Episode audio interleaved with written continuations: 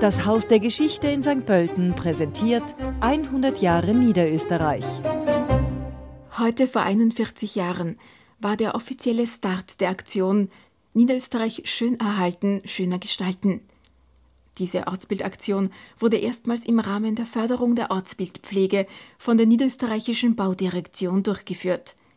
Das Ziel dieser Aktion Entwicklungen in Gang setzen, die zur selbstbestimmten Gestaltung des eigenen Lebensraumes führen. Das Instrument dieser Aktion war die Kommunikation.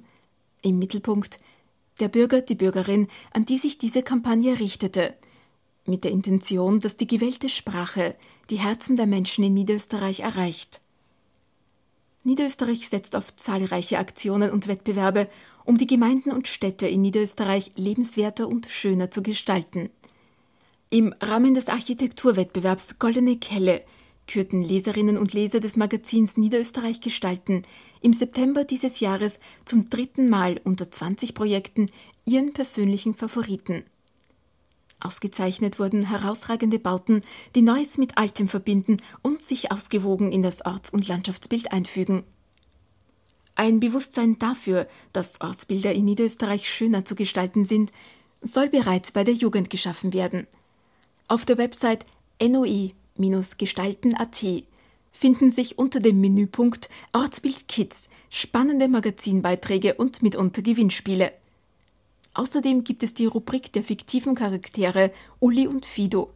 Ein Mädchen und sein treuer tierischer Begleiter, das Frettchen Fido, gehen auf Entdeckungsreise. In rund zehn gezeichneten Erzählgeschichten werden aktuelle bauliche Themen wie Sanierung oder Nutzung von leerstehenden Gebäuden für drei bis sechsjährige behandelt.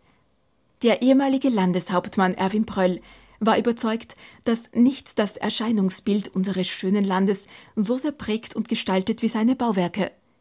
Tradition, Geschichte und Identität sind auf das engste verknüpft mit der Baukultur einer Region.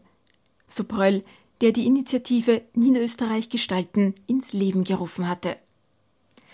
Auch Pflanzen können ein Ortsbild prägen und tragen wesentlich zur Wohlfühlatmosphäre und Lebensqualität bei.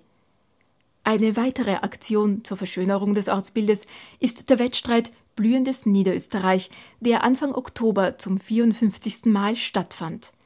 Ein Novum der Initiative Blühendes Niederösterreich das Gartenbaureferat der Landwirtschaftskammer Niederösterreich testete gemeinsam mit der Niederösterreichischen Gartenbauschule Langenlois im Rahmen eines zweijährigen Projekts Sommerblumenmischungen und legte mit dem gepflanzten Bienenbeet den Fokus auf Insekten und bienenfreundliche Pflanzen.